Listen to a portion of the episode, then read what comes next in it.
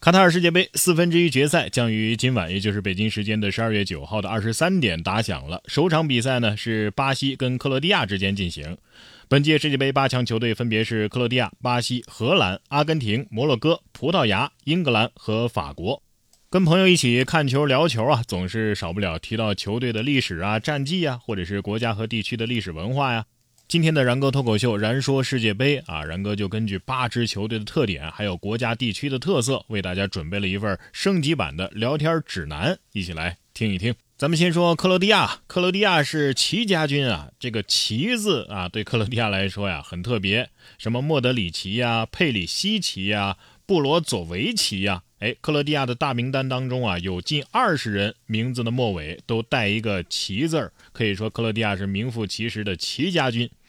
这是因为克罗地亚呀，曾经受传统的斯拉夫姓名的文化影响，孩子的姓氏呢，呃，是来自地方名、职业名、父亲的名字等等，在相应的名字后边啊，要加上这个呃奇呀、维奇呀、奥维奇啊啊等等这些词缀来构成姓氏啊。那么在音译成中文的时候呢，就变成了各种奇。而克罗地亚今晚的对手呢是巴西啊，巴西的国家男子足球队是唯一一支啊参加过历届世界杯的球队，同时也是赢得世界杯次数最多的球队，一共有五次啊。其实不只是足球，巴西的篮球啊、排球啊，他们的实力啊也是位居世界前列的。再说荷兰跟阿根廷，荷兰成年男性啊，平均身高可以达到一米八三啊，这是平均身高啊，挺吓人吧？成年女性也能接近一米七，在世界范围，这个身高啊都是数一数二的。而在本届世界杯上呢，荷兰队的门将诺帕特的身高达到了两米零三，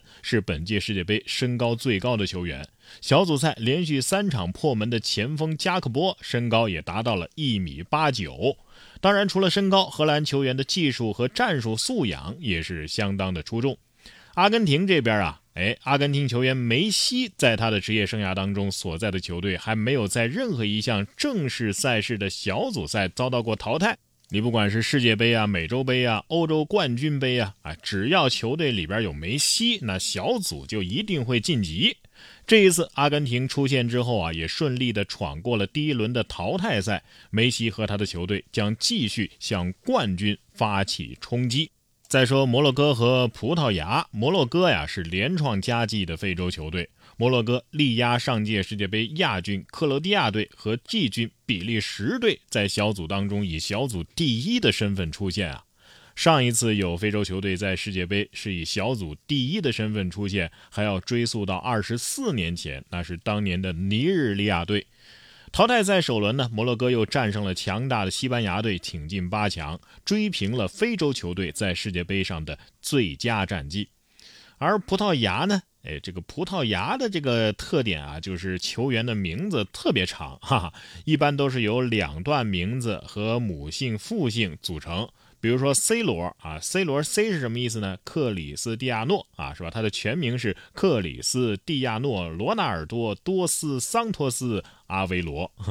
这些个词儿分别是什么意思呢？我们先说这克里斯蒂亚诺，这是首段名字；罗纳尔多是二段名字；多斯桑托斯是他母亲的姓；阿维罗是父亲的姓。接下来说到英格兰啊，每次一提到英格兰呢，都会有人提出疑问：为啥世界杯没有英国队，而是英格兰队呢？英国全称大不列颠及北爱尔兰联合王国，是由英格兰、苏格兰、威尔士和北爱尔兰组成的。这四个地区啊，都有各自的足球协会，成立的时间呢，比国际足联还要早。这四家协会啊，后来也都加入到了国际足联。所以严格来说呀，世界杯其实是各个国家和地区的足球协会之间的较量，不完全都是国家队。哎，有人说这四支队伍合在一起弄一个英国队，那实力是不是更强呢？哎，这事儿啊，其实还真有人提过。但是由于各种原因啊，这四家协会呢很难在组队问题上达成一致。呃，最近一次啊，二零一二年伦敦奥运会的时候，这奥运会不是在英国举办吗？哎，英国就好不容易组了一支英国国奥队参赛。但是球队里啊，其实也只有来自英格兰和威尔士这两个地区的球员。他们在四分之一决赛里点球输给了韩国，甚至连四强都没进啊。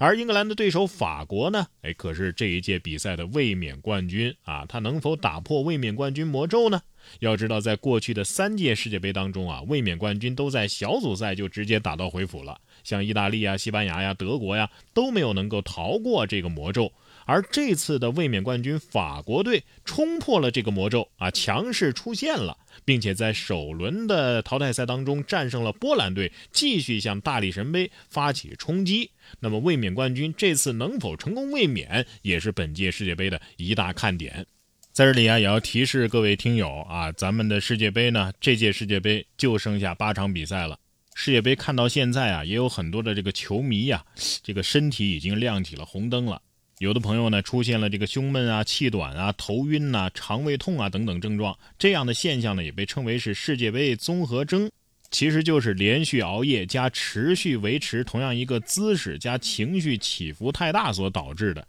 这三种 bug 呀，你随便拿出一个，伤人的威力啊，都挺可怕的。别说在世界杯当中啊，这是套餐叠加的效应。所以今天节目的最后呢，然哥给大家推荐三招啊，让大家呢能够尽量的远离世界杯综合征。这第一招啊，叫做全程无尿点，但憋尿不可取啊。观看比赛呢，往往一坐就是几个小时，期间可能偶尔啊会振臂助威，但是咱们的屁股啊，这个大部分时间是没离开沙发的。但是在这里还是要提醒各位球迷啊，咱们尽量的避免长时间的久坐不动，看一会儿啊，要适当的走动或者是站立一下，以免咱们的前列腺部位啊持续受压，会加重前列腺充血。可以利用球赛的中场休息时间啊，去上个洗手间，以免泌尿系统受损。这第二招啊，叫做熬夜要有节制，睡眠要充分。建议大家呀，合理的规划睡眠时间，可以通过提前休息来保证睡眠，或者是抓住中场休息的时间啊，眯上一个十到十五分钟，恢复一下精力。要知道，再强大的身体也禁不住连续的作呀，累了要适当休息，有条件的白天最好也补个觉。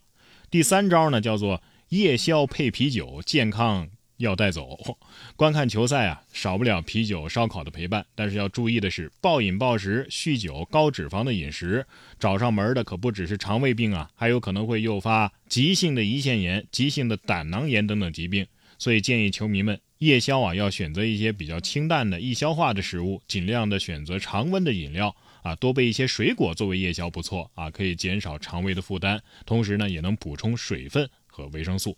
最后的最后啊，再说上一句：世界杯比赛虽然精彩，但是不提倡过度的熬夜。实在不行，哎，第二天看个比分，看个结果，看个集锦啊，也是一样的。